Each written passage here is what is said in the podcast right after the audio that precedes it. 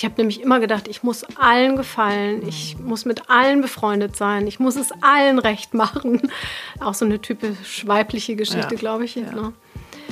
Und da habe ich dann mit aufgehört. Und da, ab da wurde es deutlich besser. Und da habe ich auch festgestellt, ich bin eigentlich gar nicht so negativ. Ähm, und dann lief es auch plötzlich. Dann lief es wirklich. Also da war, da lief es mit den Kindern, da lief es mit dem Job, da lief es in der Ehe, da lief es mit meiner Familie außenrum. Das war, das war wirklich gut. Herzlich willkommen zu unserem Podcast Gefühlsecht mit Cesar Trautmann und Katinka Magnussen. Ich habe jetzt einmal abgewechselt, ich habe mich erst genannt. Wie war das mit dem Esel? genau.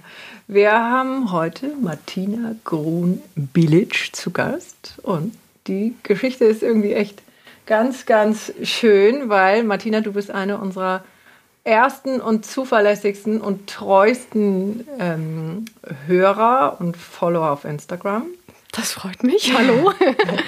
genau. Und ähm, wir haben da wieder drauf rumgefühlt, gedacht und ähm, ich sehe deine Posts oder wir sehen die auch beide. Und an irgendeiner Stelle, ich weiß jetzt gar nicht mehr wann und wo das war, habe ich gedacht, so, also ich glaube. Jetzt bist du fällig. Jetzt bist du fällig. oh Gott, Hilfe. Ja, genau. Ja, und. Ähm, ich muss noch davor schieben, dass wir beide uns, also Katinka und ich uns gestern so ein bisschen in der Wolle hatten zum Thema Instagram. Ja, ich habe mich schon so ein bisschen, war ein bisschen angefasst, war genau. ich. Weil ich bin da zum Teil wirklich wie so ein störrischer Esel, musst du mich da manchmal über so einen Berg ziehen, weil mich Instagram zum Teil sehr anstrengt. Und ich manche Posts und Stories, ähm, da schüttle ich echt den Kopf und da denke so, Kinder, das kann nicht euer Ernst sein. Also wer will das sehen? Ist jetzt du so meine. Es zu profan, oder? Ich kann es gar nicht so genau sagen. Ich will auch gar nicht so rein, das ist gar nicht das Thema. Ähm, aber was ich in jedem Fall sagen kann, dass ich eben deine Posts total gerne anschaue und da auch gerne bleibe ähm, und nicht so wie bei den meisten anderen das Gefühl habe, okay, schnell weg, schnell weiter. Das freut mich. Ja. Das freut mich sehr, wobei ja, ich glaube, es hat sich verändert. Also ich glaube, das ah. ist auch ein Prozess. Ich glaube, wenn du vor, oh Gott, ich mache das ja schon so lange, ich habe neulich so. geguckt, glaube ich, irgendwie 2013, 14 oder so ähnlich. Mhm. Da war das auch Bild gemacht, äh, Text runter, kurz, also wenn überhaupt Text, eher Worte und dann war es das. Und so mhm. haben sich auch diese über 3000 Bilder angesammelt, die ich nie äh, irgendwie sortiert habe. Aber das hat sich verändert. Also ich habe mich damit auch verändert und ähm, habe das letzte Jahr genutzt, um mehr Botschaften rauszubringen. Also Botschaften, die darüber hinausgehen. Also ich bin ja ganz viel gelaufen und das habe ich ganz viel gepostet und ähm, ich glaube, dadurch sind auch ganz viele gekommen, die dann aber auch jetzt wieder gegangen sind, weil sie das so offensichtlich nicht tragen können, was ich da Aha. so kommuniziere. Und ähm, Corona hat mich dazu gebracht, mehr auch meine Meinung zu sagen, mehr zu sagen, wie ich denke, wie ich fühle, wie ich, wie ich auch die Welt sehe. Also das hat damit eigentlich angefangen. Und da sind am Anfang ganz, ganz viele gegangen. Also so. das war ganz krass. Und also richtig mit, mit ausgestiegen, das siehst du. Ja, das, das sah man, ja, ja, natürlich, das sah man. Naja, wenn du so am Tag so 20, 30 Leute verlierst, das merkst du dann schon. Also, Aber sind welche dazugekommen? Ja, dann äh, mitten des Jahres kamen dann viele dazu. Natürlich auch, da kamen, glaube ich, viele dazu aus Mitleid. Ne? Also das sind so die, die dann ähm, auch wissen wollen, oh Gott, was passiert jetzt? Und das sind so Sensations- die sind aber auch dann gegangen, nachdem ich erzählt habe, okay, wir haben jetzt, also ich weiß nicht, ob du noch mal erzählen möchtest, warum ich hier Das überlasse ich gerne dir. Okay. du bist allein deinetwegen ja, da, also. Ja, ähm, also ich fange einfach mal so an. Wir haben Mitte des Jahres die Diagnose für unseren Sohn bekommen, dass er Leukämie hat, eine ganz spezielle Form. MDS, äh, das ist eine Form, die man nur durch eine Stammzellentransplantation ähm, heilen kann.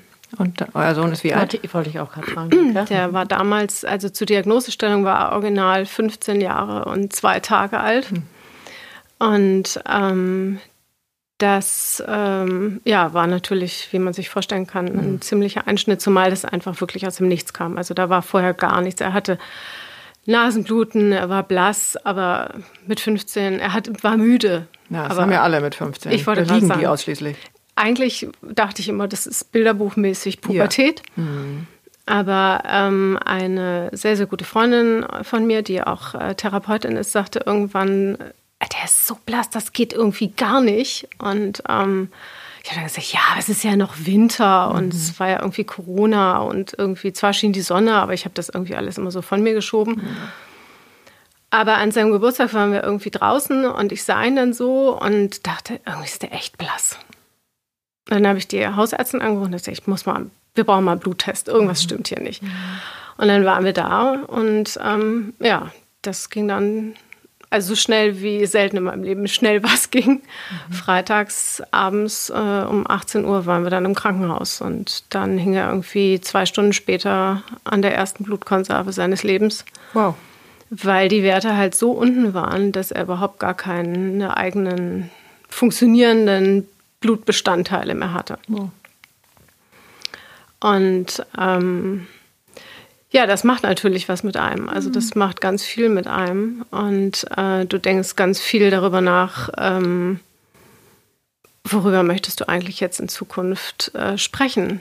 Wie möchtest du überhaupt leben? Wie, äh, Wem möchtest du sein? ja, wer um möchtest dir du eigentlich sein? Genau. Also ich habe da, also man muss dazu sagen, die Diagnose kam Montagabends. Wir saßen da zu dritt vor einem Chefarzt, der das einem ziemlich unempathisch entgegengeschleudert hat, wo ich erst dachte, boah, das geht aber auch anders. Und dann war aber auch ganz schnell so eine, ja, das ist wie so eine Blase. Du hörst nichts mehr. Also man hat wirklich so, als würde jemand einem die Ohren zuhalten, äh, sitzt du da und unser Sohn hat ja erst verstanden, er hätte Knochenkrebs.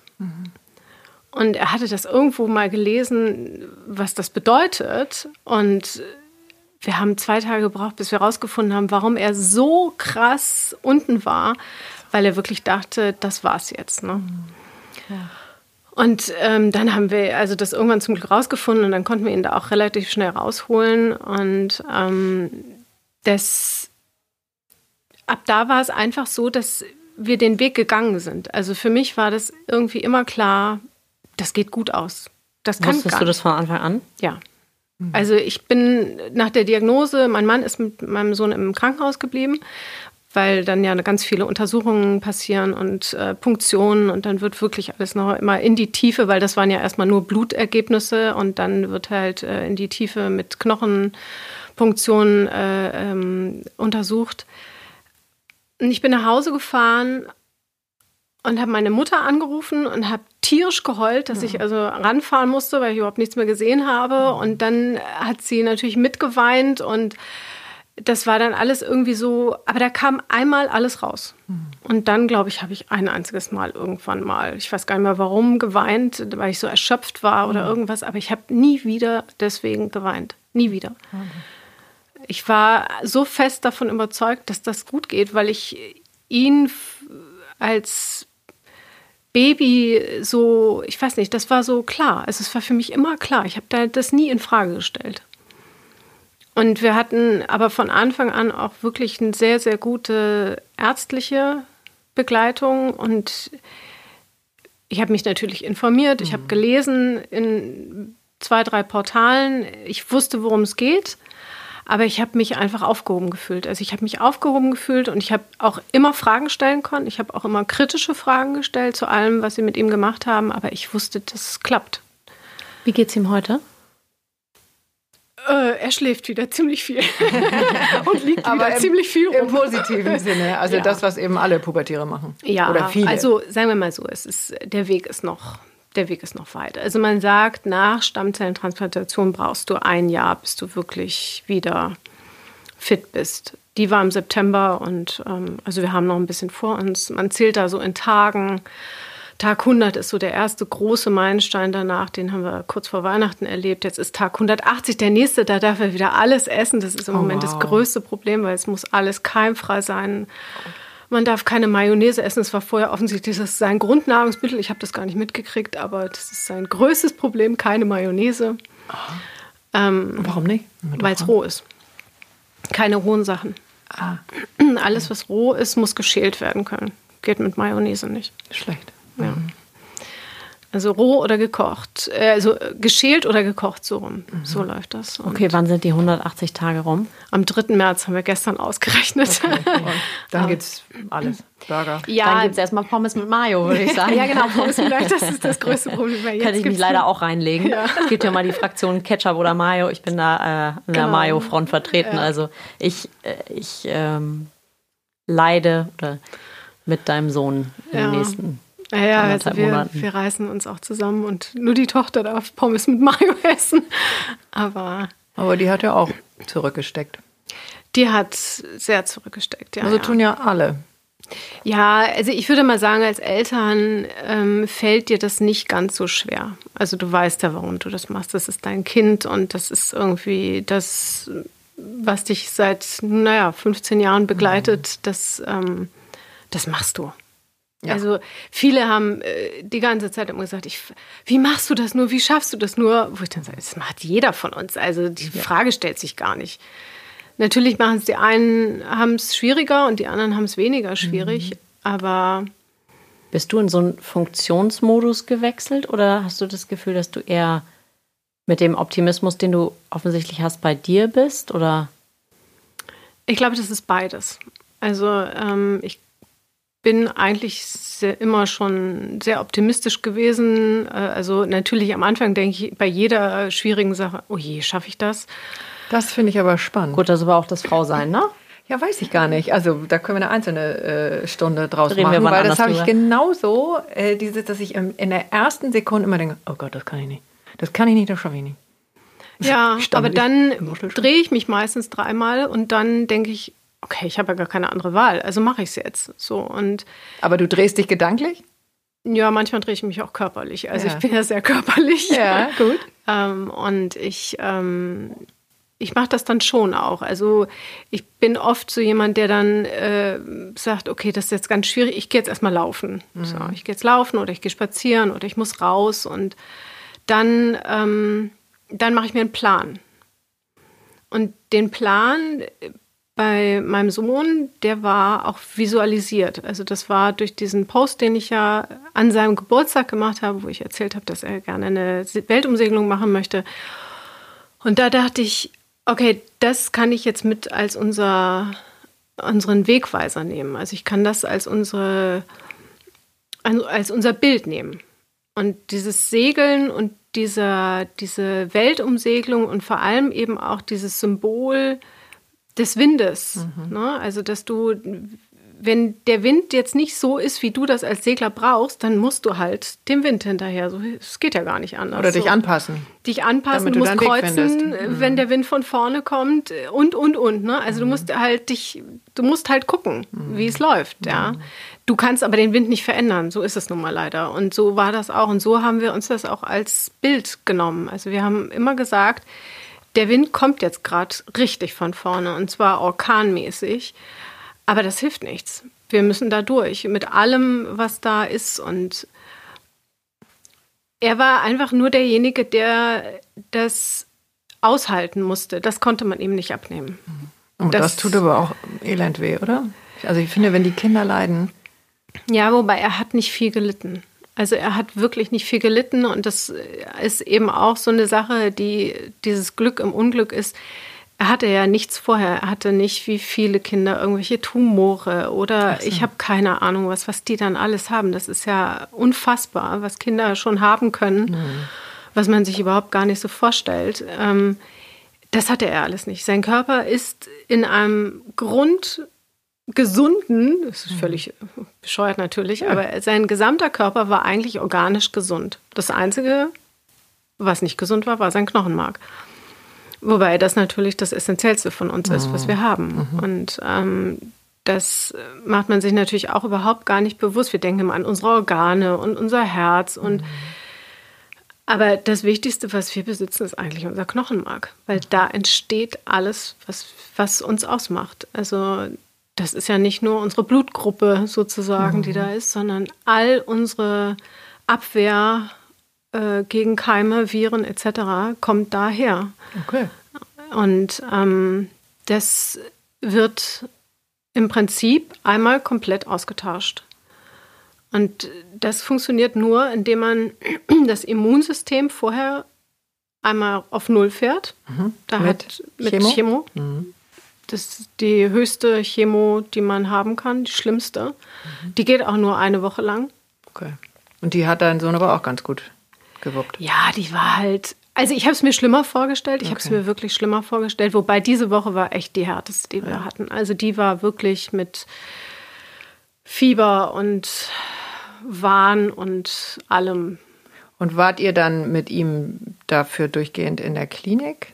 Ja, du bist. Ähm, du sagtest das eben nämlich, dass man die Dinge so nehmen muss, wie sie kommen. Und ich meine, ihr habt ja nicht nur diese wirklich lebensbedrohliche Diagnose von eurem Sohn gehabt, sondern es, man darf ja auch nicht vergessen, es war auch Corona genau. in der Zeit oder ist.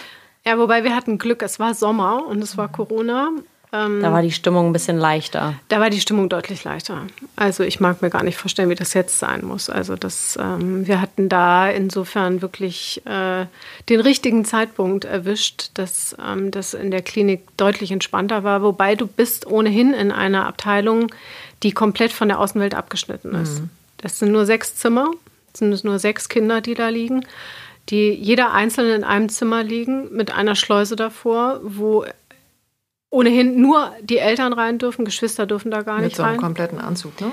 Ja, also die Eltern, die, also der Elternteil, der da bleibt, weil ein Elternteil bleibt bei dem Kind, mhm. im Idealfall natürlich, aber mhm. das haben wir natürlich auch gemacht, mhm. ähm, der darf drinnen ohne, der darf in normalen Bekleidung drinnen ohne sein. Wenn du rausgehst, ziehst du in dem Krankenhaustrakt halt Bekleidung an und wenn du wieder ganz draußen bist und nicht in irgendwelche Einkaufsgeschichten gehst, was man natürlich nicht gemacht hat, weil wofür, mhm. ähm, äh, dann darfst du wieder normale Kleidung anziehen. Also ich bin auch joggen gegangen in der ganzen Zeit. Ich war ganz oft an der Alster und war joggen und ähm, bin spazieren gegangen. Ich bin jeden Tag rausgegangen. Also ich, anders hätte ich das auch gar nicht gekonnt. Also mhm. er war allerdings über drei Wochen in diesem Zimmer eingesperrt. Der durfte nicht mal in die Schleuse. Der war wirklich nur in diesem Zimmer. Das ähm, sagte er auch immer. Das war so am Anfang unvorstellbar und irgendwann lief es dann halt. Ne? Irgendwann weißt du, dass du ja nicht raus darfst und dann bleibt das halt auch so. Also.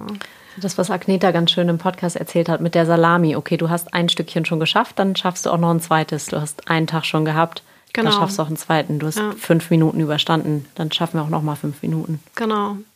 Und wir hatten uns so eine Zeitleiste ans Fenster geklebt, mhm. wo wir jeden Tag einen Tag abgeschnitten haben und dann wussten wir halt immer, wo wir gerade stehen, weil man verliert echt das Zeitgefühl. Also du hast nur noch morgens, mittags, abends und dann ist der nächste Tag. Und so hangelst du dich da echt durch diese Wochen. Und mhm. Ich würde ganz gerne eine Sache, du hast, das hat mich vorhin am Anfang, als du das gesagt hast, nicht irritiert, aber da war ich so ein bisschen so, nee. Ähm, du sagtest, ähm, ich erzähle mal, warum ich hier bin. Und ähm, du bist ja nicht deswegen, also du bist ja nicht deswegen hier, ähm, sondern begleitest ja unseren Weg schon sehr, sehr, sehr viel länger und warst auch schon sehr viel früher auf dem Radar als jetzt Herbst, ähm, die Geschichte, die dann mit deinem Sohn passiert ist. Also das nur noch mal, das kam mir gerade, das musste ich jetzt irgendwie gerade einmal reinwerfen ähm, und loswerden. Ähm, ja. Und trotzdem Hut ab, wie du durch ja, die Zeit gegangen bist. Mhm. Ja, wir gehen immer noch. Ja. Aber es ist, ähm, wir gehen jeden Tag einen Schritt. Also das haben wir uns einfach fest vorgenommen. Wir gehen einfach vorwärts. Und wenn es nur kleine Schritte sind, mhm. das die ist das Wichtigste. Genau. Sind ja manchmal die wichtigeren im Leben. Genau. Mhm. Und das sind auch einfach, also so sehen wir das auch. Wir sehen halt immer mehr diese positiven Dinge. Es gibt ja genug Rückschläge. Es gibt immer Rückschläge. Wir mussten auch wieder ins Krankenhaus zurück, eine Woche lang. Mhm. Das wiederum war die schlimmste Woche, die wir hatten. Also die oh. war wirklich schlimm.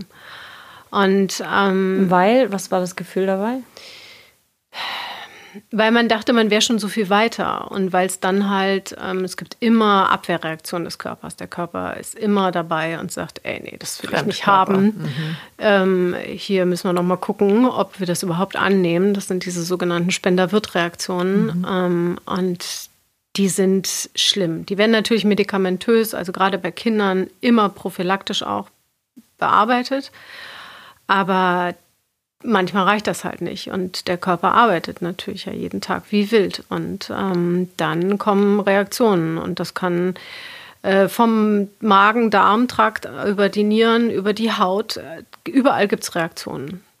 Die, siehst, die einen siehst du und die anderen siehst du natürlich nicht. Die spürst du dann durch schlechte Blutwerte und dann musst du zurück ins Krankenhaus, weil du dann halt an irgendwelche Infusionen musst oder äh, nochmal Blut brauchst, frisches oder was auch immer. Also es sind unterschiedlichste Dinge, die du dann benötigst. Und das war frustrierend, dass man zurück musste. Also wir haben uns dann wiederum natürlich dann immer gesagt, okay, andere müssen so oft zurück. Wir mussten nur einmal zurück. Ne? Also mein ähm, Gott, du bist wirklich Optimist. ja, naja, aber es, klar, also es ist so dieses, ähm, das ist ja die einzige Chance, das, die du hast. Ja. Ne? Also dieses, ich glaube, du kannst natürlich immer wieder sagen, oh Gott, wie furchtbar. Warum hat es ihn getroffen und nicht ja. andere? Aber ja. bringen tut dir das nichts. Also mir hat es nie was gebracht. Stimmt. Ich habe auch nie geguckt, also so krass wie das klingt, ich habe mir nie viel Geschichten von anderen Kindern angehört, die da waren. Ich konnte das nicht. Ich musste immer in diesem Fokus, auf mein Kind bleiben. Und ähm, das haben mir auch ganz viele von außen, die gar nicht jetzt ähm, selber das erfahren haben, sondern also aus therapeutischer oder auch aus ärztlicher Sicht gesagt, das ist dein Kind, das ist dein Weg, das ist deine Arbeit, die du zu tun hast. Und alles andere geht nicht. Woher kommt das, dass du so wahnsinnig lebensbejahend und annehmend bist? Warst du schon immer so oder gab es da irgendwie einen Gab es Momente, wo du ge gemerkt hast, so ab jetzt nur noch Optimist? Ähm, nee, also ich habe schon früher, also ich war eigentlich immer jemand, der gerne gelebt hat. Also ich habe jetzt nie irgendwie in der Pubertät mal kurz überlegt, okay, war es das jetzt? Ich habe jetzt keinen Bock mehr, aber das ähm, habe ich dann. Die Phase hatten wir auch alle, ne? Ich glaube ja. auch, ja. Also ja. Ich glaube, das hatte mehr oder weniger ja, jeder. Und dann habe ich aber beschlossen, nee, das lohnt sich nicht. Und dann, ähm, ich hatte aber immer wieder äh, ziemlich große Steine im Weg. Also ich bin in der Schule nicht besonders toll gewesen. Ich bin durchs Abitur geflogen. Hoppa. Ähm, ja, ja, genau. Das ist äh, auch nicht so nee. häufig. Nee, aber ich habe es, also ich habe zweimal wiederholt. Uh. ich habe 15 Jahre gebraucht, nicht 13. Okay. Ähm, aber danach habe ich beschlossen, okay, jetzt gehe ich meinen Weg. Dann ähm, bin ich ins Ausland gegangen. Das ähm, hat mir unglaublich gut getan. Da habe ich wirklich, also ich hatte tierisches Heimweh äh, in meiner Au-pair-Zeit, aber ich habe es geliebt trotzdem. Wo warst du? In London. Mhm. Ähm, ich bin zurückgekommen, äh, habe studiert, ähm, ich habe äh, Grafikdesign studiert. Ähm, das lief mega gut. Also das war wirklich genau das, was ich brauchte. Das war so. Danach habe ich allerdings äh, gegen den Willen meines Vaters beschlossen, ich muss jetzt nochmal ins Ausland und bin nach Spanien gegangen obwohl ich kein Wort Spanisch sprach, äh, was natürlich ja wieder so ein Ding war, wo ich dachte, ich muss ja auch ein bisschen bescheuert sein. Hätte ich nicht Französisch oder Englisch nehmen können? Nein, es musste also Spanien sein. Ähm, dann bin ich da wiedergekommen, hatte keinen Job. Äh, das war 2000, nee, 99 war das. Ähm, da bin ich nach Berlin zurückgegangen. Ich kannte niemanden, ich kannte keine Agentur. Ich hatte zwar irrsinnig viele Vorstellungsgespräche, aber das hat denen alles irgendwie nicht so gepasst. Und dann habe ich aber trotzdem relativ schnell einen Job gefunden. Also irgendwie hat sich immer gefügt. Also es war jetzt nie, dass ich jetzt gesagt hätte, ich habe jetzt die Mordskarriere hingelegt, aber es hat sich für mich gefügt. Und ähm, ich hatte, nachdem meine Tochter ähm, geboren wurde und so zwei, drei war, da hatte ich ein ziemliches Tief. Mhm. Da habe ich auch sehr lange gebraucht, um rauszukommen, weil da war alles irgendwie so alle sind so an mir vorbeigerast. Die einen hatten sich wirklich nur für Kinder entschieden, die anderen mhm. hatten sich nur für Karriere, zwar mit Kind, aber weggegebenes Kind entschieden. Und ich habe immer so eine Mitte gesucht. Ich habe irgendwie immer eine Mitte gesucht, die ich nie gefunden habe, weil es es ja auch gar nicht gibt. naja, es gibt, finde ich, so eine eigene gefühlte Mitte. Ja, aber ja, die ist aber die ist schwierig. Die ist echt schwierig. schwierig. Dass ihr das jetzt beide so sagt im Chor.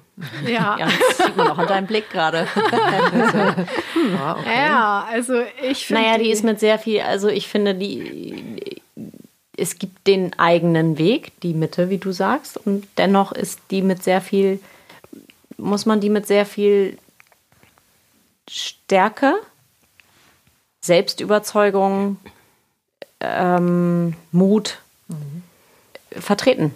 Weil ich glaube, dass das nicht so einfach ist nach wie vor. Nee, ist es nicht. Also ich würde heute anders entscheiden. Heute würde ich mich für einen Weg entscheiden, weil es deutlich einfacher ist. Aber ich dachte Aber immer, hättest ich du ja machen können. Das war ja offensichtlich anders, richtig. ja, ich wollte es irgendwie wissen. Ich wollte wissen, ob ich beides kann.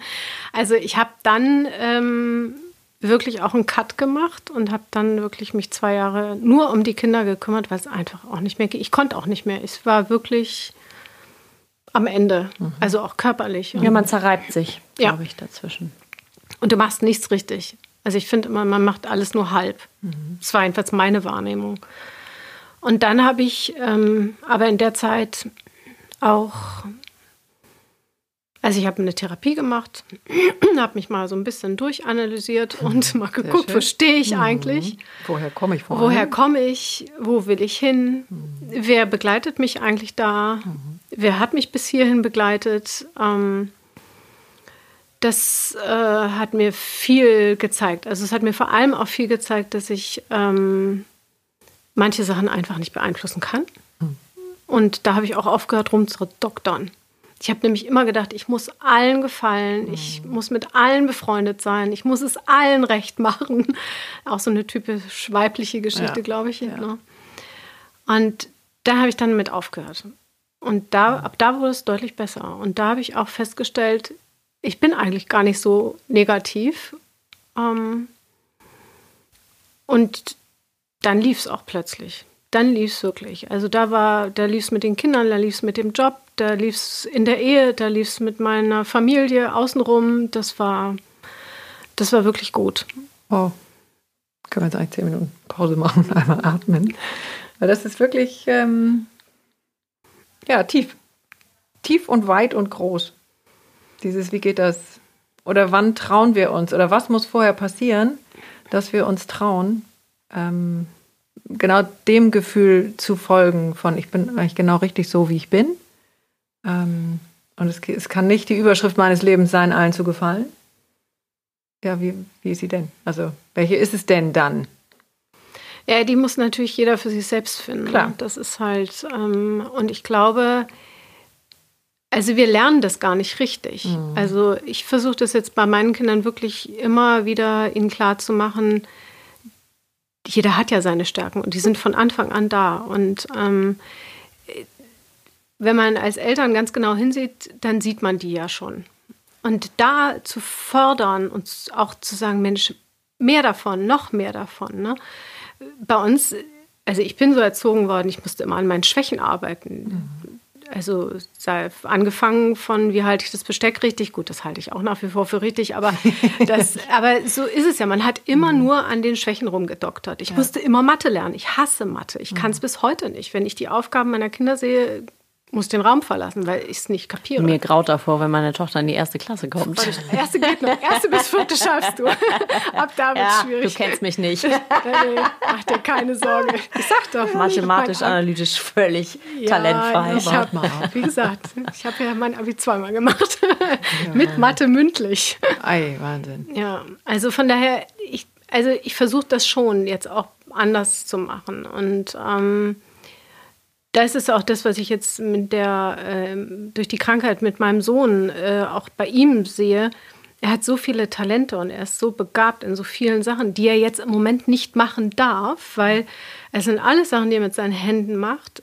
Bohren, Schrauben, basteln. Darf er alles nicht machen, weil es alles Dreck erzeugt, weil es alles natürlich gefährlich ist, weil jeder Schnitt gefährlich ist und so weiter. Das ist ganz schön schwer, da dann ihn zu motivieren, Dinge zu tun, die er gerne macht. Ne? Also versucht man das irgendwie anders äh, zu lösen, indem man ihm dann, er liest zum Beispiel nicht gerne. Ja, aber kann er nicht, also ich meine, ich bin nun auch sehr handwerklich. Ich brauche immer was zum Bauen, zum Schrauben, zum Malen, zum Lackieren, zum äh, ja, Abschleifen. Wenn man mir das nehmen würde, würde ein großes Stück meiner Lebensqualität weg sein. Und ich stelle mir vor, in der Zeit, was könnte ich tun für mich? Vielleicht YouTube-Videos gucken, wo man Und das. er kennt alles. er kennt schon alles. Das ganze Leben findet auf YouTube statt. ja, genau, im Moment ja. ja. Aber wir haben das jetzt noch anders gemacht. Ich lese ihm jetzt vor.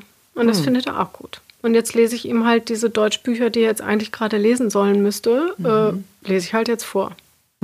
So what? Also, Und das nimmt er dann und das auch. nimmt er. So, weil, weil das, das kann man ja auch noch findet. alles unterscheiden. Ja, aber das findet er gut. So. Und so kann man ja Lösungen finden. Also das ist immer so das, was ich dann irgendwann für mich entschieden habe. Wenn der Weg für mich nicht gerade ist, dann muss ich halt eine Kurve gehen. Und dann gehe ich halt auch drei Kurven, bis ich die Lösung gefunden habe und den richtigen Weg für mich gefunden habe. Und dann, das ist mühsam, das ist richtig mühsam. Und ich glaube, damit tun sich die meisten Menschen auch schwer. Und das habe ich auch so im letzten Jahr festgestellt, dieses nach neuen Wegen suchen. Mhm. Das ist offensichtlich so ein ganz krasses Problem, was ganz viele Menschen haben, weil sie auf so einem tollen Trampelpfad die ganze Zeit durchs Leben gehüpft sind. Mhm. Und tja, dann kam halt was. Ne? Mhm. Und das Interessante ist, da habe ich neulich auch so drüber nachgedacht, da wollte ich dann eigentlich auch mal einen Post drüber schreiben, aber ich habe ihn nicht zu Ende gekriegt. Ich glaube, das ist das, was äh, viele Menschen unglaublich anstrengend im Moment. Wir haben sowas noch nie gehabt wie Corona. Aber ich hatte das letztes Jahr zweimal so eine Sache, die ich noch nie gehabt habe, die eben so auch so einschneidend ist. Und das, ähm, da denke ich, dass viele Menschen gut daran tun würden, das anzunehmen. Also das anzunehmen, zu sagen, okay, ich finde das jetzt doof. Ich finde Corona auch total blöd. Ne? Mhm. Also mal abgesehen davon. Aber ich kann es ja gar nicht ändern. Also versuche ich, das Beste daraus zu machen und mhm. versuche irgendwie zu lernen, wie ist denn das, wenn man jetzt so eine Situation hat? Was kann ich Positives für mich daraus nehmen? Was kann ich auch jobtechnisch Positives daraus nehmen? Ich meine, ich habe alles verloren, was ich jobtechnisch hatte. Ich habe gar nichts mehr. Und Freiberufler bekanntermaßen bekommen auch nicht besonders viel Hilfen. Ne? Mhm. Aber deswegen stecke ich trotzdem nicht den Kopf in den Sand, sondern überlege mir, okay, dann muss jetzt mein Weg woanders hingehen, weil bis das sich wieder aufbaut, das wird lange dauern und das will ich, so lange will ich gar nicht warten, sondern da mache ich jetzt was anderes. Und da wird mir auch was einfallen, da bin ich ziemlich sicher. Das kannst du ja schon empirisch sagen, weil sich das für dich bisher schon immer so gezeigt hat. Ja. Wann hast du denn angefangen zu laufen? Ähm, also im Prinzip bin ich schon immer gelaufen. Ich so. dann irgendwann ähm, bin ich nicht mehr so viel gelaufen. Ähm, und dann irgendwann kam, ich weiß mir gar nicht mehr, wie das war, dann kam irgendeine Freundin oder so und sagte, komm, wir laufen jetzt mal länger. Ich, sag, ich bin immer nur so fünf, sechs Kilometer gelaufen. Und dann habe ich gesagt, ja, aber weiter, ich weiß auch nicht. Und naja, und dann haben wir aber gesagt, okay, nee, wir laufen einen Halbmarathon. Und dann habe ich gedacht, okay, Halbmarathon, das ist ja schon ein bisschen Was weiter. Das ist 12,5, oder? 21. 21, oh Gott. genau. Oh, 12,5 ist auch schön, ja. ja, sorry. genau. Ja, und dann machst du dir einen Trainingsplan und dann geht's los. Und Ziele setzen kann ich gut und ähm, diese auch erarbeiten kann ich auch gut. Und dann bin ich halt losgelaufen. Und dann musst du auch. Das hilft ja gar nichts. Du hast ein Datum, du weißt, bis dahin musst du 21 Kilometer laufen können. Und dann schlurst du natürlich ab und zu, weil eigentlich müsstest du irgendwie drei, vier längere Läufe vorher machen. Ich habe nur einen gemacht und naja, oh aber ich bin trotzdem angekommen. Und du hast aber eine Freundin gehabt, mit der du es zusammen gemacht hast? Nee, die ne? hat irgendwann aufgegeben. Ach, echt? Ja, und dann habe ich es halt alleine weitergemacht. Wow. Und ähm, ja, und dann war allerdings, äh, dann ist es so, dann hast du ein Fieber. Und dann musst du weitermachen. Dann ist die Sucht. Ja, das, da. wird dann, das ist dann Sucht irgendwann. Also, und nach dem Marathon ohnehin.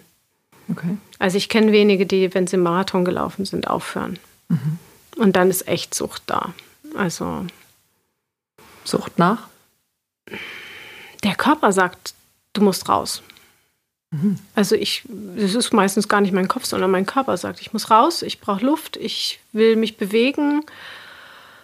Und du weißt aber auch immer, selbst wenn du jetzt gerade keine Lust hast, du weißt, wenn du zurückkommst, geht es dir besser. Das mhm. weißt du.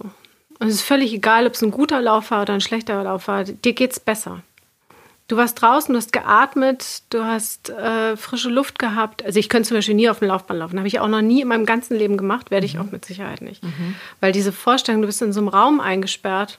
Ich kann es auch nicht gut. It's just not the same. Nee, überhaupt nee. nicht. Also das ist, also ich kann auch im Schwimmbad nicht schwimmen. Ich schwimme grundsätzlich immer draußen. Im, also wir haben auch um diese Jahreszeit? Ja, das ist beheizt, glücklicherweise. So. Wenn es offen ist, ist es beheizt. Wow, okay. Ja. Aber was transformiert sich denn beim Laufen? Du bist schon so erfahren. Oder wo, wo löst, welcher Stau löst sich auf? Also du überschreitest Grenzen. Das ist immer wieder so eine Grenze, die du überschreitest. Du läufst ja nicht, also jetzt im Moment sowieso, weil du ja keine Ziele, gerade jetzt Wettkampfziele hast, musst du dir irgendein anderes Ziel stecken und dann läufst du halt, also ich laufe nie unter acht Kilometer, also selten. Mhm. So. Das heißt, wenn du dann das nächste Mal zwölf läufst, dann bist du ja schon wieder eine Grenze, hast du wieder eine Grenze überschritten. Oder wenn, so ich das jetzt am Wochenende hatte, wir sind zwar nicht gelaufen, sondern wir sind halt gegangen, aber wir sind halt 20 Kilometer gegangen. Ich hatte jetzt drei Tage lang Muskelkater der Hölle, weil ich lange nicht mehr so viel gegangen bin. Wie lange braucht man gegangen? 20 Kilometer? 3,50. Also Marathonzeit für andere. ja. Aber wir sind stramm da so durch die Berge gelaufen und aber das merkst du dann halt, wenn du so viele Schritte gemacht hast, das merkst du einfach. Aber ich mag dieses geerdet sein. Also ich fahre auch gerne Fahrrad oder so, aber ich bin einfach gerne mit meinen Füßen auf dem Boden. Vielleicht ist das auch diese Symbolik, ne? Dieses mit, mit beiden Füßen. Ich merke das tatsächlich auch beim also beim Joggen, ich gehe gerne joggen, nicht so lange wie du, eher kleinere Runden. Und trotzdem wird mein Kopf da leerer und es wird irgendwie. Du vielleicht sagst du dieses Gefühl von, ich muss raus, ich brauche Luft, also ich brauche Raum für mich. Ich muss mich irgendwie in Bewegung entfalten. Und dann das andere, das Gehen, ja, vielleicht den Boden unter den Füßen spüren und auch ich hatte das, ähm, ich weiß gar nicht, ob ich das erzählt habe. Vor Weihnachten war ich ähm, fünf Tage, vier Tage in der Stille, also tatsächlich ohne Telefon und in einem kleinen Haus an der Ostsee. Ähm, und da bin ich auch so vier, fünf Stunden alleine gegangen. Und ich hatte wirklich das Gefühl, dass ich, wie Bernd das auch damals im Podcast sagte, ich werde Lehrer und Lehrer. Also am Ende ist dann hm. nur noch, ist alles rausgelaufen, ist hm. alles irgendwie an die Erde abgegeben oder ans Umfeld an oder an den Wind oder ich weiß nicht, irgendwo hin. Aber ja, es ist, ist auch so. Ich weiß nicht, ob du es so ähnlich oder.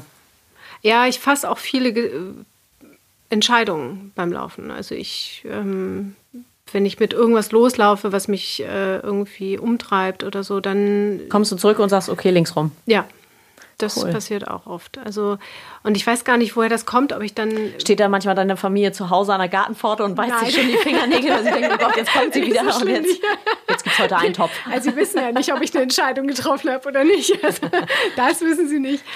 Aber ich habe beim Laufen zum Beispiel irgendwann mal die Entscheidung getroffen, okay, wir brauchen jetzt einen Hund und ich habe den Hund getroffen, den wir haben wollen. Und ab da gab es dann auch kein Zurück mehr. Auf der Laufrunde? Ja, da habe ich einen Weimaraner getroffen. Ich kannte den Hund vorher nicht und ich habe den gesehen und wusste, okay, der ist es. So einen will ich haben. Ah. Und das hat jetzt auch ewig gedauert, aber jetzt, wenn wir Glück haben, kommt er jetzt endlich. Ah, weil ich sah bei dir Fotos von Paul. Ja, Paul Und in Paul bin ich verknallt. Ja, Paul ist so. In Paul sind alle verknallt. Ja, Paul Dollar Typ. Wer, ja. ist denn, wer ist denn Paul? Jetzt kriegst du gleich, du kriegst jetzt gleich Pippi in den Augen. Dackel. Ah, oh Gott, ja, ich, ja. ich habe eine große Dackelliebe. Ja, aber das, also Paul ist aber auch Paul. Ne? Paul mhm. ist der Hund meiner Eltern und der ist. Ähm, Wahrscheinlich der, nicht abzukaufen. Nein, weder abzukaufen noch irgendwas. Also wir haben es schon mehrfach versucht, es klappt nicht. und wir hatten ihn ja schon sehr lange, sehr viel, weil meine Eltern dann gereist sind und dann konnten sie ihn natürlich nicht mitnehmen und dann ist er bei uns. Aber sie holen ihn leider jedes Mal wieder ab. Ja. Das ist einfach, ich weiß Schnell nicht, umziehen. Ich weiß nicht warum. Nee, Paul ist eine Ansage. Paul ist wirklich, und der ist auch so, wie er mhm. aussieht. Mhm, der klar. ist vollkommen gechillt. Das ist der gechillteste Hund, den es gibt. Mhm. Der ist wirklich, also wir sagen immer lustigerweise, es ist ein Rentnerhund. Ist er ja natürlich auch. Aber er ist nicht langweilig. Sondern er, er macht so sein Ding. Der macht sein Ding, ganz mhm. genau. Und wenn du ihm sagst, irgendwie, nee, das machst du jetzt nicht, das ist ihm egal. Der legt sich auch immer wieder ins Rosenbeet meiner Mutter, obwohl er da nicht hin soll. Das Gut, ist ein Dackel. Er ist ein Dackel. Und das lieben alle sehr. Ja, ja. ja. Nee, Paul ist super. Also Aber deswegen gibt es jetzt ein Weibchen, damit Paul auch nicht sauer wird. Das ist schlau. Ja. Und die kommt dann wann? Wir hoffen Ende April. Und das ist aber auch so eine Sache. Wir warten seit zwei Jahren, dass diese Hündin äh, schwanger wird. Und ähm, es hat nie geklappt. Aber letztes Jahr wussten wir dann, warum nicht? Weil ein krebskrankes Kind und ein Hund zu Hause mhm. passt gar nicht. Und jetzt wussten wir das einfach. Und das hat sich für mich dann auch so, vorher habe ich immer so gehadert, warum klappt Und jetzt das ist nicht? sie, wie nennt man das, trächtig? Oder? Mhm. Ja. ja. ja, ist sie, ja. Ja, genau. Ich weiß, äh, ich bin Hunde, also Anfänger. Wie lange tragen Hunde so? Ich glaube, 10, 12 Wochen irgendwie. Okay, Also, es geht recht flott. ja, ja. Das ist nicht wie bei uns, dass man ewig warten muss. Nee, nee. nee. Ähm, kann ich noch mal einmal zum Laufen ähm, Ja. zurückkommen? Also, weil ich kann das nicht so toll, ähm, aber mich zieht das dann schon auch. Ich habe es ja mal mit dem Triathlon versucht, das ist ich bin furchtbar gescheitert, aber ist jetzt auch gar nicht so wichtig. Mich interessiert aber immer, im Grunde bei allen, die so leidenschaftlich laufen, deswegen frage ich da auch so gerne nach, ähm, was, was auch aus deiner Familie kommt. Also zu, ganz häufig ist es eben auch zum Beispiel das Thema Flucht. Ja, das behaupten ja viele. Ach so, hast du schon mal gehört? Ja, ja, natürlich. Ja, wovor läufst du weg? Das ist so ein Standard. Nee, das, ja, das hätte ich jetzt gar nicht so gefragt. Ähm, weil bei dir finde ich jetzt. Ach so, Habe du meinst auch die schon mal ein paar Mal von dir gehört, Cesar. Ja, aber finde ich jetzt heute wäre das nicht, hätte jetzt bei mir nicht so oben gelegen. Ähm, aber das ist häufig bei denen, das in, der, in dem Familienstrang ist, ähm, dass die eben nach wie vor sehr gerne äh, laufen, im Sinne von, sie müssen auch weiterlaufen. Ähm, ich muss jetzt mal kurz. Ja, also meine Familie musste flüchten. Also meine mütterliche Seite. Die hatten äh, am Werbelinsee ein ziemlich großes äh, Anwesen und Fabrik und eine Ziegelei und ein Sägewerk. Und die mussten nach dem Zweiten Weltkrieg sind sie enteignet worden und mussten dann flüchten, sonst wären sie in der DDR geblieben. Also die sind natürlich dann in den Westen geflüchtet. Ähm, daher kann das natürlich schon kommen. Meine Mutter ist auch eine, die äh, immer in Bewegung ist. Also die macht nicht Sport oder irgendwie so, aber die ist in Bewegung. Also die ist immer in Bewegung, die ist auch viel draußen, die ist viel im Garten ähm, und ist da in der Erde. Das kann ich zum Beispiel überhaupt nicht. Also wenn bei mir eine Pflanze überlebt, dann ist alles gut. Gott, das Aber liebe nur ich. Ja. Ich kann da ja eintauchen. ich überhaupt nicht. Also ich äh, tue mich schon in meinem Garten immer schwer. Ähm, gießen, das schaffe ich noch. Rosen schneiden, da wird's schon, das ist, da bin ich raus. Okay, macht dein Mann das? Nee. Okay, dann habt ihr es einfach free Wir haben eigentlich nur eine Rose, die überlebt aus irgendeinem Grund. Ab und zu schneide ich die und die kommt auch immer wieder, aber ich weiß nicht, ich glaube, die mag uns. Wir mögen sie auch, aber sie wird nicht gepflegt. Ja, das reicht ja für sie. Das reicht. Und alle anderen Pflanzen sind so, dass selbst ich das verstehe, dass man sie im Herbst äh, früher runterschneidet und dann wachsen die von neuem und dann, das reicht. Zu mehr taugt es leider nicht. Und Rasenmähen macht der Sohn. Also von daher, mehr braucht es bei uns nicht. Aber ja, daher kann das kommen. Also, wobei es bei uns auch Familienzweige gibt, die immer schon in einer Ecke waren und jetzt nicht irgendwie weit sozusagen kamen. Also wir sind jetzt nicht so die, aber ich, ich bin schon jemand, der auch nicht oft, nicht lange an einem Ort bisher geblieben ist. Also diese äh, jetzt, ich glaube, elf Jahre Hamburg, das ist schon echt lang. Aber mit Kindern zieht sich immer so schlecht um. Hast du. Sagst du. äh, hast ja, du, ja, ich weiß. es geht gibt auch ja anders. dieses, äh, dieses Buch von dem Buckelwal und der Schnecke mit dem Ja. juckenden Fuß, Ja. die los will, weil sie so ein Genau. sehen will, was sehen will, was erleben will. Ja, das habe ich auch. Das habe ich auch immer wieder. Doch, also ich, ich habe auch neulich gesagt, hätte ich jetzt, wäre jetzt nicht Corona und ich weiß, ich kriege demnächst einen Hund, würde ich jetzt nochmal irgendwo hinfliegen. Weil dann kann ich ja erstmal nicht irgendwo hinfliegen mit so einem Hundebaby. Ich habe eine Adresse. Ja, das ist gut. Ja, aber also das, das würde ich dann nochmal machen. Also das mache ich schon, dass solche Sachen, dass ich irgendwie auch vor meiner, also vor der Geburt meines Sohnes bin, sind wir auch nochmal weggeflogen. Einfach nochmal raus. Dann kann ich auch besser entspannen danach. Können wir, glaube ich, nachvollziehen, beide. Also das ist auch der Teil, der mich mit am meisten anstrengt jetzt bei Corona. Ja. Dass ich nicht einfach, ich muss mal kurz raus. Ja, nicht mal an die Ostsee fahren, das finde ich. Also, das ist schon für mich immer, ne? So ein Tag an der Ostsee ist schon immer wie wenn wir eine ganze Woche weg wären. Das strengt mich auch an im Moment. Also mir ist jetzt, nehme ich es mir und fahre an die Alster oder an die Elbe und so. Das geht ja. Ich finde es gerade ähm, herrlich, dass äh, draußen ja zumindest hier die Sonne scheint und ich habe das Gefühl, dass die Tage trotzdem gerade wieder heller und leichter werden. Ähm, es wird sicherlich in den nächsten zwei, drei Monaten nochmal ein Ritt werden. Ja. Und ähm, ich bin da Optimist, dass wir es im Sommer irgendwie, dass wir raus können. Ja, da bin ich auch. Also, wenn sich so ein paar jetzt mal zusammenreißen, ja. ja. Doch, doch. Nee, nee. Also, das denke ich auch. Hm, wo hast du denn eine Idee, oder nicht, wo hast du eine Idee, oder hast du schon eine Idee oder ein Gefühl, wo es für dich beruflich weitergeht? Ja, also ich hatte ja in unserem Vorgespräch schon äh, angedeutet, dass ich, ähm, also ich mache das sehr gerne, was ich mache. Und ich äh, hader da auch immer so ein bisschen, das ganz aufzugeben. Also ich glaube, ganz aufgeben werde ich es nie, weil ich gestalte gerne, ich bin gerne kreativ. Ähm, aber ich habe äh, aufgrund eures Podcasts letztes Jahr ähm, diese Stärkenanalyse gemacht ja, cool, von Clifton. Ja. Ach geil, ich habe die, also sorry für die Unterbrechung, ich habe die gestern noch einmal gemacht. Ich habe die einmal vor fünf Jahren gemacht und dann gestern nochmal, weil ich morgen bei äh, Struss und Klausen tatsächlich bin, mhm. für so ein bisschen Neuaufstellung. Und ich fand es total geil, weil ich dachte, mein Gott, fünf Jahre, es ist so viel passiert. Ich bin Mutter geworden, ich habe mich verändert, ich habe mich echt innerlich irgendwie transformiert da muss was anderes rauskommen.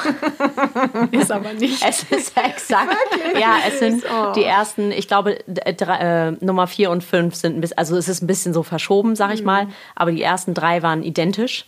Ähm, dann war es ein bisschen verschoben, aber trotzdem noch, es war trotzdem noch so, ja, okay, es bin auch ich. Also trotzdem war Analytik und Mathe noch ganz hinten. Was? ja, aber entschuldige, glaub, erzähl. bei mir gar nicht vor Mathe.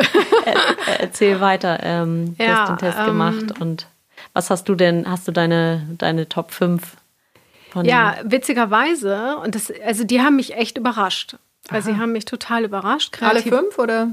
Nee, alle fünf nicht. Und also ich glaube, was mich am meisten überrascht hat, war einfach, dass Kreativität auf Platz, glaube ich, acht oder so war. Ne? Wo ich dachte, so, mm, geht doch gar nicht. Ich glaube, das habe ich nicht mal unter den ersten 15. Naja, genau. So. Und ich war so erst so, hm, okay, das kann doch alles nicht sein. Und dann bin ich aber irgendwie so in mich gegangen und habe gedacht, Nee, da ist wirklich was dran. Ähm, ich kann mir die Reihenfolge nicht Ja, merken. kann ich aber auch nicht.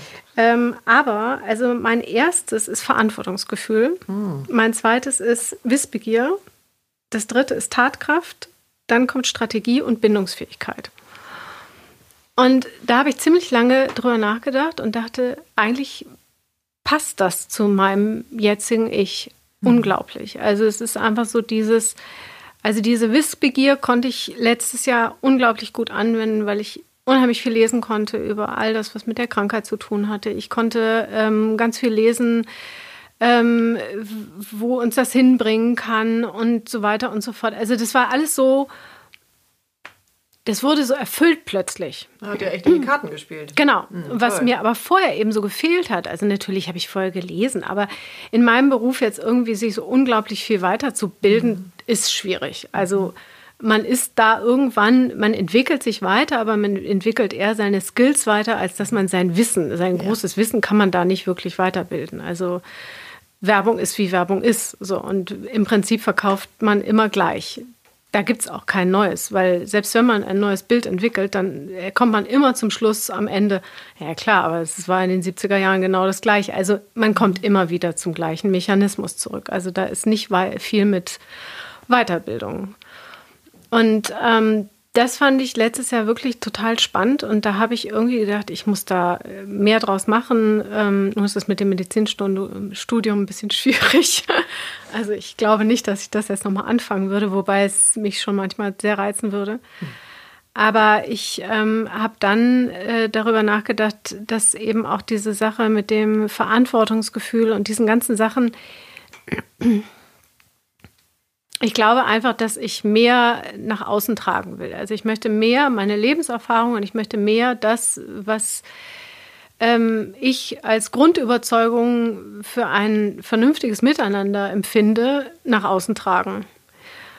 Und also darf ich noch kurz dazwischen ja. auch vor allen Dingen ähm, so eine persönliche Entwicklung, weil die steht ja eigentlich davor oder für mich, dass man sich persönlich weiterentwickelt und dann äh, eben den Schritt damit rausgeht, um dann ein anderes Miteinander auch zu kreieren ja. zu können. Ja, genau. Und das ist so ein bisschen so dieses, also ich suche da noch nach dem Optimum, muss ich gestehen. Also es gibt viele Wege. Irgendwie einer, äh, der mir schon lange irgendwie vorschwebt, könnte auch sein, dass ich irgendwas Politisches mache. Also ich engagiere mich schon sehr lange politisch, aber ich habe nie jetzt irgendwie vorgehabt, irgendein politisches Amt zu bekleiden. Das habe ich jetzt auch nach wie vor nicht wirklich vor, aber ich könnte mir trotz alledem mehr vorstellen, mich da mehr einzubringen, im Sinne auch wo man dann den Bogen schlagen könnte, aus der Kommunikation heraus mhm. da mehr zu machen. Weil ich auch glaube, dass ähm, viele Sachen ähm, gerade auch in letzter Zeit schiefgegangen sind, weil einfach die Kommunikation nicht gestimmt hat. Also weil man den Menschen nicht entweder nicht ehrlich oder nicht deutlich genug gesagt hat, mhm. wo die Reise hingeht, wenn man diesen Weg einschlägt was viele bestimmt wussten, da bin ich ziemlich sicher. Aber aufgrund von Hups, wir wählen ja nächstes Jahr, muss man so ein bisschen immer. Und davon halte ich nicht besonders viel. Also ich glaube immer, dass, es, dass wir wirklich deutlich weiterkommen, wenn man ehrlich ist. Die Frage ist, wie man es verkauft und wie man eben auch da ehrlich ähm, kommuniziert, ohne den anderen vor den Kopf zu stoßen. Und ohne es zu verkaufen. Ja, und am Ende ohne es zu verkaufen, genau, sondern einfach um vernünftig zu kommunizieren. Mhm. Und das da, glaube ich, denke ich, wird irgendein Weg mich hinführen. Also da bin ich ziemlich sicher. Und da versuche ich mir jetzt gerade viele Optionen zu bauen. In der wenigen Zeit, die mir bleibt, gerade noch. Aber da wird irgendwas kommen, bin ich ganz fest von überzeugt. Da hilft ja auch das Verantwortungsbewusstsein, ne? das vorne zu haben. Also ich glaube, wenn man Interesse hat, in die Politik zu gehen, hast du einfach ein hohes Verantwortungsgefühl für andere auch. Auf jeden Fall. Und ich, also ich wäre auch durchaus bereit, das zu übernehmen. Also ich wäre mhm. auch wirklich bereit zu sagen, ich möchte das auch übernehmen und ähm, auch ähm, einfach um Werte auch wieder mehr zu manifestieren. Also ich glaube, vielen sind Werte einfach verloren gegangen durch Konsum, durch gar nicht mehr ähm, so, ein, so ein eigenes Bild von seinem eigenen Leben zu haben. Viele leben ja einfach nur. Stehen morgens auf, gehen zur Arbeit, kommen wieder, gehen ins Bett, weiter geht's. So, und das 365 Tage im Jahr. Ich glaube, da ist schon viel Luft nach oben, wo man auch aus politischer Sicht einfach viel mehr ja wieder Eigenverantwortung. Also ich glaube, die meisten Menschen, die sind sich gar nicht mehr bewusst, dass sie das schon aufgegeben haben. Aber das ist ja, jetzt schreien zwar alle nach ihren Grundrechten, aber Grundrechte heißen für mich auch Eigenverantwortung. Das wollen ja die wenigsten eigentlich haben. Sie wollen ja eigentlich, dass man ihnen das immer auf dem Silbertablett präsentiert und ihnen irgendwie Regeln vorgibt. Und das wiederum möchte ich eigentlich gar nicht. Ich mhm. möchte vielmehr, dass ich selbst entscheiden kann, aber eben darf auch die Konsequenz daraus trage. Genau, das hatten wir ja in der Folge mit Michael Wanker. Danke, äh, Cesar, das, das funktioniert. Unsere, ich habe manchmal das Gefühl, unsere Gehirne sind mittlerweile schon eins. ja? Vielleicht unser Podcast, ja, also ich meine, ich erzähle äh, erzähl eine Anekdote von heute Morgen. Also es ist grundsätzlich so, wenn ich telepathisch irgendwie raussende, ich muss jetzt mal Cesar anrufen, dann ruft sie an. ja, Und heute Morgen war auch ganz besonders, ich habe etwas verschlafen, ähm, dann die Kinder in die Kita gefahren und dachte mir so, oh, ich jetzt irgendwie Tag drei meiner Aufbauphase nach dem Fasten, ich muss eigentlich frühstücken heute Morgen, ähm, wäre es okay, wenn ich Michael bitte, ob er ein bisschen Porridge macht. Und ähm, Cesar sagt, ja, also wenn, dann sagt doch, äh, ich würde auch ein bisschen was nehmen. Und ähm, dann stehen wir da in der Küche und Michael fragt, wolltet ihr eigentlich Porridge haben? also von sich aus. Ähm, ja, hätte er schon in der WhatsApp-Gruppe gefragt von einer halben Stunde. Das war einfach, äh, ja, so geht das. Ist großartig. Sorry, kleiner Exkurs. Perfekt. Wo waren wir denn? Ja, gute Frage. Sorry, jetzt habe ich, äh, hab ich mich hier reingeworfen mit der Ablenkung. Ähm, wir waren bei der Eigenverantwortung. Der, Eigenverantwortung mit Michael Wanka, weil genau daran äh, habe ich natürlich auch gedacht, weil das da großes Thema war in dem Gespräch mit ihm. Ähm, Wie schnell wir sind, dass äh, der andere schuld ist. Der Staat ja. ist schuld, Corona ist schuld. Ja, klar. Alle sind schuld daran, dass ich jetzt zu Hause sitze und mhm. ähm, ich mache jetzt, ich habe die Decke über dem Kopf, also die Bettdecke. Und er hat so ein unfassbar geiles Beispiel in dem Moment gebracht und das hole ich immer wieder raus. Ähm, so eine typische, ganz profane, banale Situation ist irgendwie so, man kommt rein und sagt, äh, ja, äh, sorry, ich bin zu spät, äh, da war viel Verkehr. Ja, nee, das war halt nicht der Verkehr, sondern du bist zu spät losgefahren. Ich darf einfach sagen, sorry, ich bin heute Morgen, bin zu spät aufgestanden. Mhm.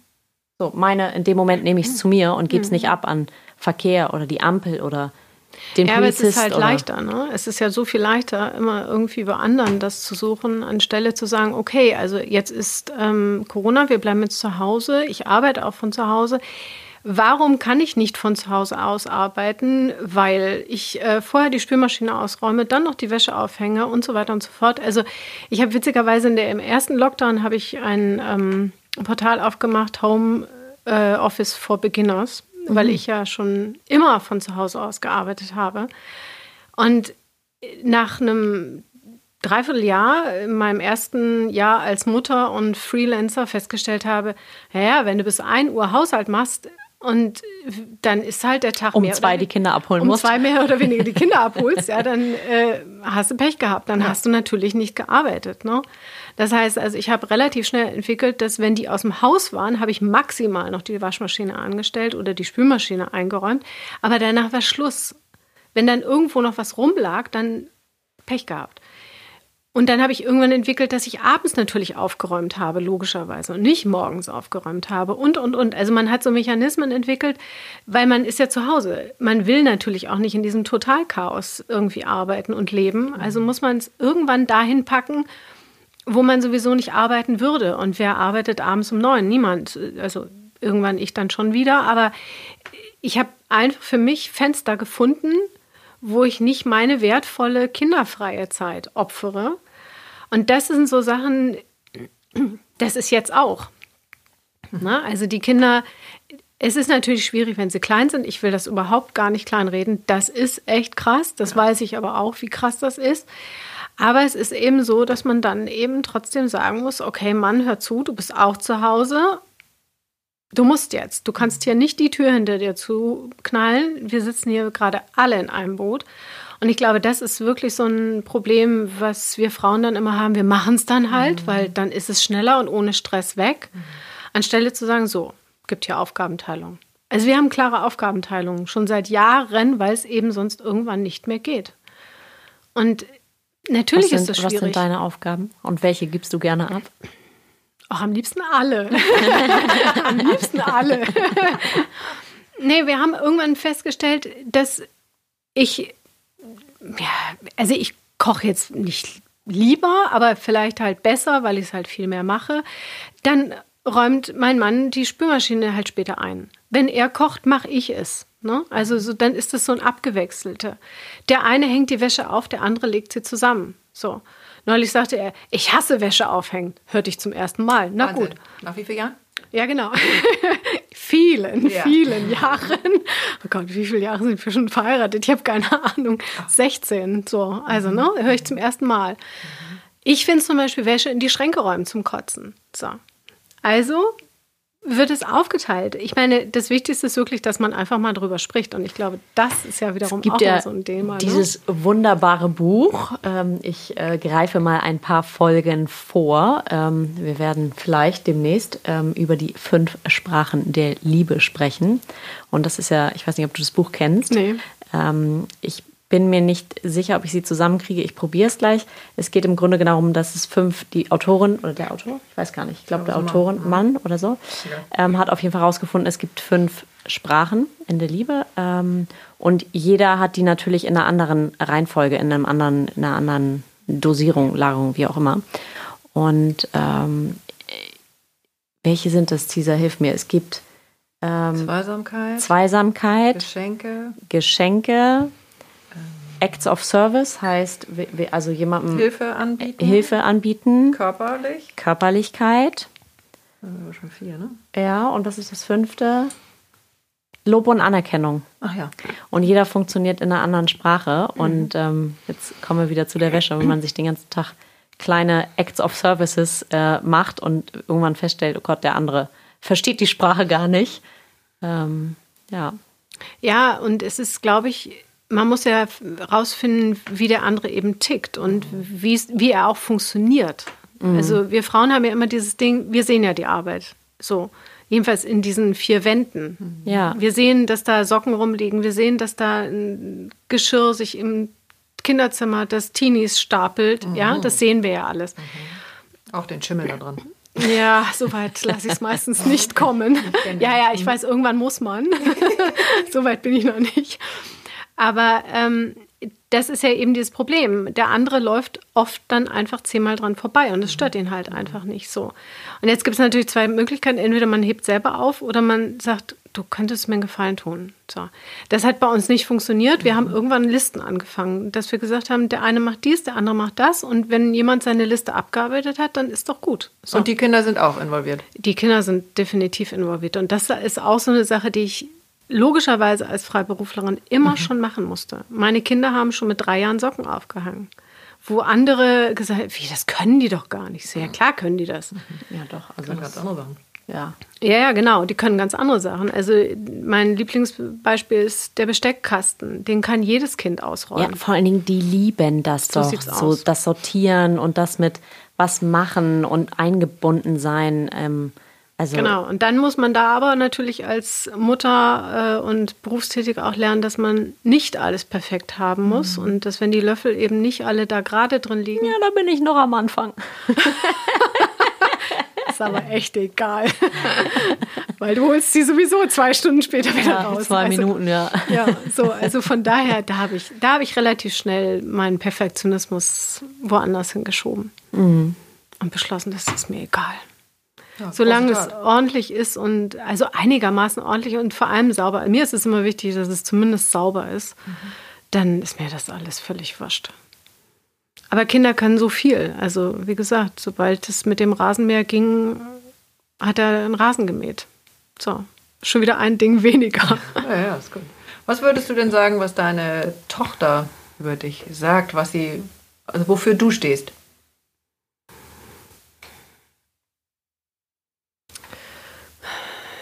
Ja, gute Frage. Meine Tochter und ich, wir sind uns nicht ähnlich, überhaupt nicht. Mhm. Was aber auch gut so ist. Mhm. Ähm, und ich glaube, sie schätzt an mir, dass ich sie ähm, immer wieder beruhigen kann und runterholen kann, mhm. weil sie sehr, also nicht nur agil, sondern unglaublich aggressiv auch werden kann. Also sie mag das Drama? Ja, sie liebt Drama. Oh, okay. Ja, sie liebt das Drama. Mhm. Ähm, und wir finden immer wieder zusammen. Wir finden da immer wieder zusammen. Also sie war ein absolutes Schreikind und das waren harte Jahre. Aber wir haben da einen Weg gefunden. Mhm. Und ich habe gelernt, dass ich sie einfach schreien lassen muss. Sie muss sich da auch so. Und mhm dann finden wir auch zusammen. Wir streiten uns da auch nicht oft drüber. Also manchmal natürlich, weil es dann irgendwann nicht mehr geht, aber ich glaube, dass sie da weiß, was sie da an mir hat, weil das so ein, ich bin so ihr Gegenpol. Weil du eher ausgleichst? Ja, weil ich dann einfach gelernt habe, auszugleichen. Also früher war ich gar nicht so. Früher war ich eher derjenige, der dann auch echt manchmal an die Decke gegangen ist und gesagt hat, jetzt reicht es dann aber auch wirklich. Aber mhm. ich habe gelernt, dass also es bei so ihr gar nichts unähnlich bringt. seid ihr euch vielleicht auch nicht. Ja, ja, aber ich habe mich verändert, ihr zuliebe, weil es nicht anders ging. Wir hätten nicht zusammen harmoniert. Also wir wären ständig aneinander geraten. Und das wollte ich auf gar keinen Fall. Also ich wollte eine gesunde Tochter-Mutter-Beziehung aufbauen. Mhm. Und ähm, wie gesagt, wir sind auch optisch uns überhaupt nicht ähnlich. Also Und wie ähnlich bist du mit deiner Mutter? Oder was gibt es dafür? Sehr. Mhm. Sowohl optisch als auch charakterlich extremst. also ich würde sagen, sehr, ja. Also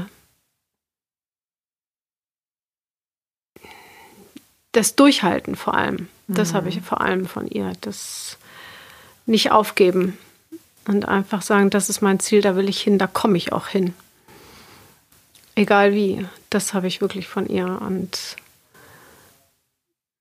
dann auch wieder aber diese Ruhe finden, wenn man sich so auspowern musste, um irgendwas zu erreichen, dann auch wieder zur Ruhe zu kommen. Das habe ich auch von ihr. Das kannst du auch. Also kannst du auf dem Sofa liegen oder im Liegestuhl oder. Ja, sehr gut sogar. Ja, sehr gut. Okay. Absolut. Doch, doch. Also das hat mich auch durch das letzte Jahr so durchgebracht, dieses ähm, einfach zu sagen, dann bleibt es jetzt hier liegen, das ist mir völlig wurscht, ich lege mich jetzt hier hin. In den wenigen, äh, irgendjemand da, las neulich vor, das war, der toll, war ein toller Sommer letztes Jahr und ich so, echt, wo? wo, wo war ich denn da? Dann fiel mir natürlich ein, wo ich war, äh, in irgendwelchen Ambulanzen. Ähm, aber das, äh, wir haben das geschafft, mit einer äh, Bluttransfusions, äh, einem Ständer äh, uns irgendwo in die Sonne zu setzen, weil es einfach wichtig war, dass wir mal rauskommen, ja, weil wir wirklich nur in diesen klimatisierten Räumen irgendwo waren. Also das haben wir gemacht und dann haben wir einfach in die Sonne geguckt und beschlossen, das geht. Doch, das kann ich. Ich kann auch am Strand liegen, stundenlang und ja. nichts tun. Und so durchgrillen. Ja. Ja. Das äh, machen wir alle diesen Sommer wieder. Oh ja, ganz sicher. Ich ähm, luke da zum Abschluss vielleicht auf ein Zitat, was unter deinem, unter einem deiner Posts gestanden hat. Ähm, Lisa, magst du es vorlesen? Du hast es rausgesucht. Du weißt vielleicht, woher du es. Nö, weiß ich nicht mehr, hast. aber ich fand die alle so toll. Ähm, was vor uns liegt und was hinter uns liegt, ist nichts im Vergleich zu dem, was in uns liegt. Und wenn wir das, was in uns liegt, nach außen in die Welt tragen, geschehen Wunder. Habe ich mir von dir abgeschrieben. Das hat mir meine älteste Freundin geschickt. Da waren wir gerade im Krankenhaus, mein Sohn und ich. Und ähm, da hat sie mir das geschickt und hat mir dazu geschrieben, ich kenne niemand, der so resilient ist wie du. Und dann musste ich erst mal googeln, was resilient ist. so, was ist das? Mhm. Mittlerweile wissen es ja alle. Mhm. Ähm, und da war ich echt berührt. Also da war ich wirklich berührt, weil wir uns, ich weiß gar nicht, ich glaube, seitdem wir 15 sind oder so, kennen wir uns. Und ähm, haben schon alles durchgemacht zusammen. Und äh, sie war an dem Wochenende, an dem wir die Diagnose bekamen, war sie in Hamburg. Sie lebt sonst in Bayern und war in Hamburg. Und es war so wichtig, dass sie da war. Und ich weiß auch gar nicht warum. Also warum sie ausgerechnet an diesem Wochenende da war. Aber es war wohl auch so eine Fügung. Mhm.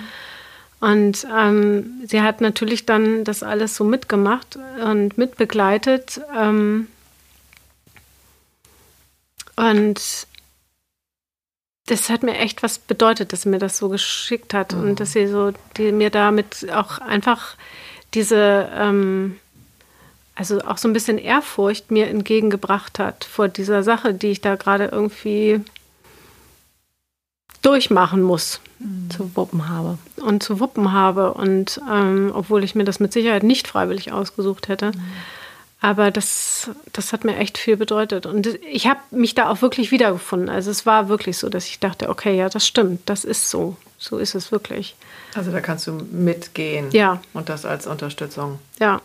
Also ich hole mir das auch ganz oft raus. Und mhm. ähm, ich weiß auch ganz genau, zu welchem Bild ich das geschrieben habe. Das, ähm, ja. Echt schön. Ist so. Mhm. Dann freuen wir uns, wenn unsere Hörer das mitnehmen.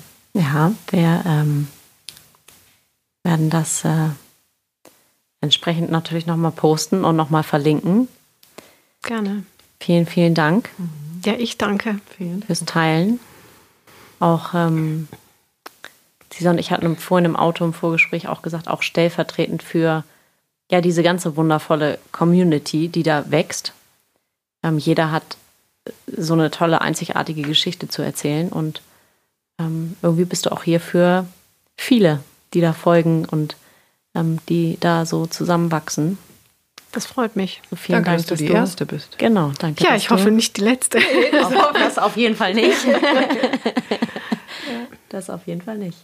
Ja, ich glaube, das, also das ist mir auch wichtig, dass, ähm, weil viele, glaube ich, auch manchmal da so gucken und denken, oh Gott, und was für ein Schicksal. Ich will das auch manchmal gar nicht so hochstellen. Ich will das gar nicht so als ja, ich habe ein krebskrankes Kind und ja, klar. Aber andere haben auch ganz andere Themen. Ne? Und das finde ich auch echt wichtig, dass das einem wirklich immer wieder bewusst ist. Dass jeder hat seins. Jeder hat seins. Und ähm, ich glaube, viele ähm, oder ich wünsche mir, dass viele dieses Thema gar nicht bekommen würden, weil sie wahrscheinlich wirklich daran zerbrechen würden. Also ich kenne einige, die das nicht so schaffen würden, vermutlich. Ähm, und äh, ich meine, man wünscht das sowieso überhaupt niemandem, ne? aber das ist so dieses, jeder muss gucken, dass er mit seinen Themen da zurande kommt und dass er da wirklich das Beste draus macht. Und ich glaube, das ist so ein bisschen, ich habe das neulich so gelesen, dieses für diese kleinen Dinge dankbar sein, das mhm. ist so eine Übung, die wir alle wirklich uns auch aus dem letzten Jahr mitnehmen sollten. Ja. Viel mehr zu sagen, so wie du sagtest, die Sonne scheint. Wie toll. Mhm. Ne? Eigentlich ist es ein Traum. Gerade in Hamburg ist es ja wirklich ein Traum. Wenn die eine Sonne Ausnahme. also ist ja gar nicht so eine Nein, Ausnahme. Meine nee, ersten Gummistiefel so. habe ich mir in Düsseldorf gekauft. Da hat es viel mehr geregnet. also, nee, aber so wirklich so dann zu sagen, ähm, ich sag mir das jetzt auch. Ich stelle mich jetzt vor den Spiegel und sage, die Sonne scheint, ich gucke mich an und sage mir, prima. Für und dann mich. geht man die mit. Scheint für mich. Ja, die scheint für mich jetzt. Und man geht mit einem ganz anderen Gefühl raus. Und ich glaube, um das nochmal zu dem Laufen zu sagen, das ist auch immer so dieses, ich kann laufen. Mhm. Ich konnte ganz oft nicht laufen. Und ich bin so dankbar dafür, dass ich laufen kann. Mhm. Und deswegen tue ich es dann auch. Und ich merke, wie gut es mir geht. Und das mit so ganz vielen Dingen im Alltag kann man das ja immer wieder machen. Das fängt ja schon beim Aufwachen an. Das haben wir bei in den Sonja-Yoga-Stunden äh, gelernt und da habe ich es zum ersten Mal gehört, mit 50 oder wie alt ich da war. Ähm, freu dich schon mal jeden Morgen, dass du aufwachst. Ja. Ja, und dass deine, also und dass deine Freunde und Liebsten und Bekannten und äh, ja, Begleiter auch aufwachen. Mhm. Ja, das ist das. Also sind so diese wirklich klitzekleinen Sachen, die uns ja überhaupt nicht mehr bewusst sind, die müssen wir uns aber viel bewusster machen, glaube ich. Und dann wird es auch wieder einfacher. Dann kann Alles man das, andere, ne? Ja, dann kann man das ganze andere, das ist dann immer noch blöd, das bleibt auch blöd, aber man kann es besser tragen. Da bin ich fest von überzeugt. Also, ja. Sehr gut. Dann machen wir das Feuer an. Hast du eine Idee? Oder wahrscheinlich zehn? Ja, wahrscheinlich. Ich kann mich noch nicht entscheiden. Ich muss kurz nachdenken. Ja, ja. Hier, Gottes Willen, nicht zu viel. Sonst haben wir ja gleich wieder den Alarm. Oh ja.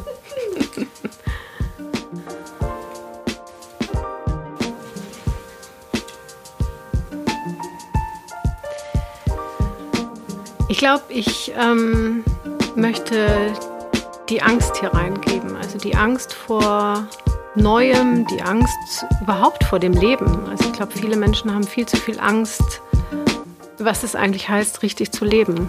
Und das, das würde ich gerne reingeben ins Feuer, dass sie genommen wird. Dass man viel mehr Mut hat und viel mehr Freude. Das fände ich schön. Leben dürfen. Leben dürfen. Auch leben lassen. Vielen Dank, Martina Grunbilitsch auch ähm, genannt die Formgeberin auf Instagram. ähm, ja, dass äh, wir dich bei uns, kriege ja auch noch eine Portion, dass wir dich äh, bei uns am Mikrofon haben durften. Ich danke euch.